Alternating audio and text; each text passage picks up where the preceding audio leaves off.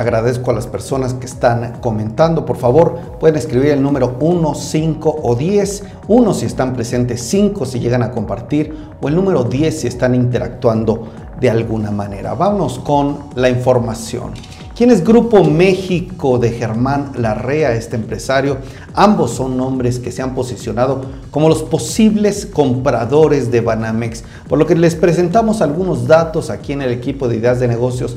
Buscamos esta información. Grupo México, para comenzar, es una compañía con cuatro divisiones minería, infraestructura, transportes y además tiene una fundación que la consideran como parte de estas unidades, no de negocio, pero sí de divisiones del grupo. En un posible escenario, Banamex se convertiría en la quinta división de este conglomerado, Grupo México, aunque todo esto no ha sido confirmado, simplemente estamos planteando escenarios posibles. La división de banca sería esta nueva división de Grupo México, una empresa, un conglomerado, Grupo México, que comenzó su historia en 1890. Imagínese, con el negocio de minería. Hoy cotiza en la Bolsa Mexicana de Valores, construye carreteras, parques industriales, opera minas y ferrocarriles. En su consejo de administración participa Germán Larrea, que es el presidente ejecutivo, que es el empresario que ha sido mencionado varias veces como uno de los posibles postores que compraría Banamex.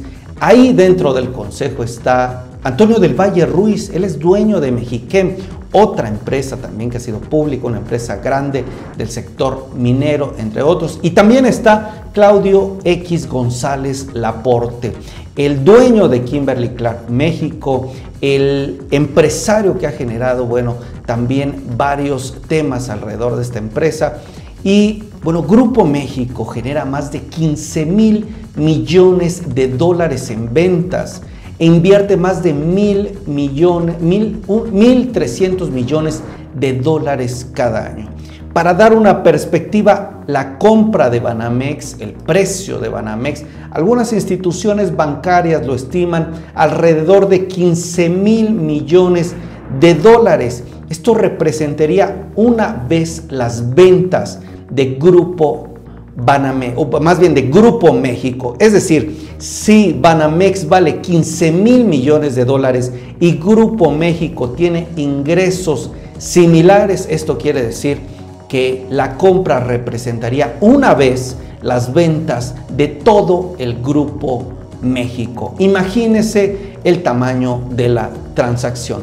Vámonos con más información. Saluda a Yuli García. ¿Desde dónde nos están viendo? Por favor, díganos, coméntenos. Estamos en vivo en este podcast, en esta transmisión en vivo. Vamos con más noticias.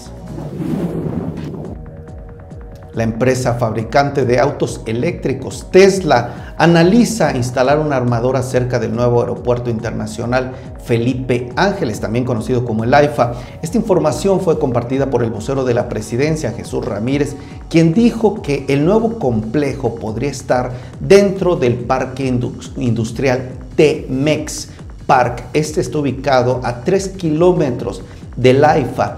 Este parque industrial que se llama Temex Park todavía no está funcionando por completo. Apenas hace casi un año fue cuando se colocó la primera piedra de este centro logístico, pero trascendió que Tesla no había dado ninguna respuesta, ninguna indicación sobre sus planes, solo se le había mostrado el lugar. Habrá que esperar qué dicen tanto la empresa como el gobierno de esta situación. Sería muy buena noticia. Imagínense cómo cambiaría toda la visión de que una empresa como Tesla se instale cerca del IFA. Vámonos con más noticias. La empresa de artículos para el hogar Bed Bath Beyond está cercana a declararse en quiebra. De acuerdo con Reuters, la firma ha preparado una lista de liquidadores para cerrar tiendas adicionales a menos de que haya un comprador de último momento. Los ejecutivos de Bed Bath Beyond se reunieron este lunes para discutir las posibles opciones de último recurso. ¿Qué van a hacer? La información de hoy llega después de que esta empresa dijera que había incumplido ya el pago de un préstamo y que ahora es probable que se salten los pagos de la deuda que vencen mañana miércoles. Una situación grave y delicada en el sector corporativo. Este miércoles 30, este martes, perdón, 31 de octubre terminó la producción del avión Boeing 747. La última unidad de este tipo fue entregada. El Boeing 747 tenía más de 50 años de, de realizar su primer viaje en el mundo. Esta última unidad fue entregada en una recepción oficial a la empresa Atlas Air. La firma recibirá la variante 8F del Boeing 747 que desde su lanzamiento cerca de 100 clientes han comprado sus unidades, más de 1.500 aviones de este tipo que registran más de 118 millones de horas de vuelo. La empresa de telecomunicaciones Axtel invertirá más de 70 millones de dólares este año, sigue invirtiendo en el país, sigue creciendo, este dinero lo utilizará para su expansión, la expansión de su negocio, con una expectativa de crecer a doble dígito en ingresos este año y con un avance también en el proceso de separación, escisión de su matriz Alfa, esta empresa que cotiza también en la bolsa. Axtel y Alfa están pasando por un un proceso de separación, así como otras subsidiarias de Alfa. Esto lo dijo en entrevista con Ideas de Negocios Armando de la Peña, director general de Axtel, quien nos dijo que prevé que sus ingresos este año mantengan su ritmo agresivo de crecimiento. Para este directivo, los despidos masivos registrados por diferentes multinacionales tecnológicas pues es una solución a muy corto plazo. Dice que se puede afectar los resultados de las empresas. Él en lo particular no está de acuerdo con este tipo de despidos masivos. Y para leer más acerca de esta noticia, pueden leerla en nuestro sitio ideasdenegocios.tv. Ahí pueden encontrar el artículo. ¿Y qué les parece si me acompañan con un fragmento de esta entrevista exclusiva con el CEO el director general de Axtel. Adelante.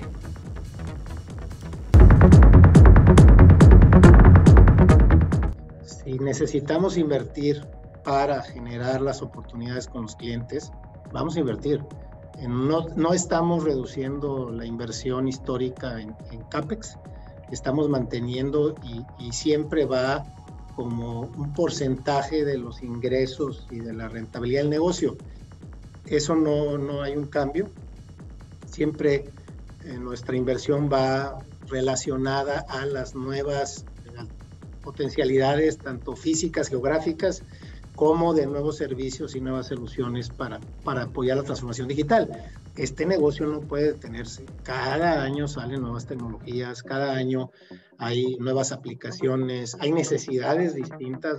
La tecnología ha pasado a ser una ventaja estratégica de las empresas. El uso de la información, la inteligencia artificial, el Internet de las Cosas, requiere de conectividad, requiere de soluciones, requiere de seguridad, de ciberseguridad, eh, y eso cambia por completo el panorama. También está el tema del trabajo híbrido. Entonces, nosotros tenemos siempre que tener una inversión adecuada que nos permita el crecimiento. Y como te lo comentaba al principio, mi, mi mandato y por lo que yo tomé esta responsabilidad en Axtel es impulsar el crecimiento. Entonces, vamos a invertir lo que se requiera para impulsar el crecimiento. Alrededor de 70 millones de dólares y esto sí va acorde a los ingresos. Los ingresos crecen, la inversión que se requiere es, es, es seguir creciendo. Entonces, al final, la inversión va acorde al tamaño de la empresa y la situación en la que se encuentra para retomar el crecimiento, pues hay que invertir más, más en esta industria. Entonces, eh, nuestra inversión histórica anda entre 60, 80, 90 millones de dólares y así se va a mantener. Hablamos de varios temas, el crecimiento económico, cuáles son las áreas estratégicas de crecimiento. Axtel se prepara para ser un líder, para mantenerse, consolidarse y seguir creciendo como un líder dentro de este sector de las telecomunicaciones, de las comunicaciones y la tecnología.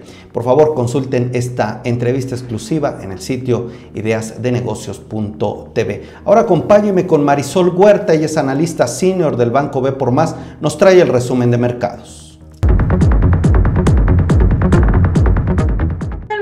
Están? Buenas tardes, buenas tardes a todo el auditorio. Bueno, pues ahora sí, fin de mes, eh, está terminando enero, un mes que en términos bursátiles fue bastante positivo. O sea, te comento que el Nasdaq está terminando con un rendimiento del 10.6%. Digo, recordemos que vienen de fuertes bajas los mercados, entonces este balance al mes de enero es bastante favorable. El S&P eh, tuvo un rendimiento de 6.8% y el que menos rendimiento tuvo fue el Dow Jones con 2.3%. Y bueno, pues la bolsa en México la verdad también bastante positiva. En pesos tuvo un rendimiento de 12.6% y en términos de dólares de 16.5%. Es decir, que bueno, que fue un buen mes. Esto, eh, como habíamos iniciado el año bastante pesimistas por el escenario económico, por los problemas de la recesión, por el tema de la guerra que aún se mantiene vigente y que no tiene para para cuándo, pues bueno, tendrá ya como muy desanimados a los inversionistas. Sin embargo, bueno, diversos factores fueron los que fueron motivando y sobre todo los reportes corporativos de algunas empresas que han sido mejor a lo que se ha esperado, fueron los que eh, dieron ánimo a los inversionistas, también precios de acciones bastante bajos y este, y bueno, pues es como está concluyendo el mes. Eh, comentarte nada más que, bueno, sigue el tema de reportes corporativos, tal como lo señalamos. Pues bueno, para el siguiente, esta semana, el jueves, estará Facebook, estará Meta, estarán dando a conocer sus cifras. El día de hoy, básicamente en la parte corporativa, lo que resaltó fue que PayPal está señalando que también va a ser un despido de empleados, va a estar despidiendo cerca de 2.000 plazas y esto corresponde al 7% de su fuerza laboral. Otra de las empresas que lo dio a conocer mmm, fue Workdays, ellos están despidiendo 525 empresas. Entonces, bueno, sigue estas señales de un eh, debilitamiento en la parte del empleo, eh, de alguna manera en la parte tecnológica, ya lo hemos explicado muchas veces, que tiene que ver con, eh, bueno, en época de pandemia, pandemia contrataron a mucho personal y ahora, pues bueno, están estabilizando la situación, pero hay otras compañías que también están resintiendo el escenario y bueno, señalan que es un débil escenario económico lo que se tiene hacia adelante. Y bueno, finalmente hubo cierta cautela también. Recordemos que mañana es la junta de la Fed y que se está esperando un alza de 25 puntos base en las tasas de referencia. Ya veremos mañana qué sucede. Y bueno, pero por lo pronto esto fue lo más relevante en mercados el día de hoy. Que tengan todos una excelente tarde, un excelente fin de mes y mañana pues nos vemos en febrero. Hasta luego.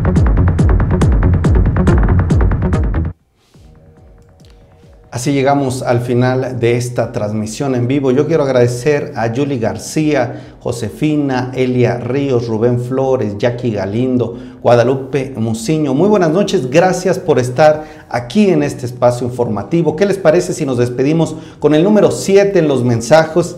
Mensajes, Ideas de Negocios Televisión es una plataforma y un esfuerzo informativo vinculado a temas de empresas y negocios. Aquí buscamos hablar de este tema que es importante para nuestro país, para fomentar este ecosistema no solo digital, no solo de, emprendedor, de emprendedores, sino también de hablar de temas importantes vinculados con corporativos. Me despido de usted, nosotros transmitimos todos los días a partir de las 7 de la noche. Aquí nos puede en las diversas plataformas, Facebook, YouTube, Twitter, LinkedIn, Twitch y también nos retransmiten en Estados Unidos el sitio Business Talk One. Que tengan muy buena noche, Rubén, Josefina, Elia, gracias por el número 7, que tengan muy buena noche y si Dios quiere mañana nos vemos con más y muchas más ideas de negocios.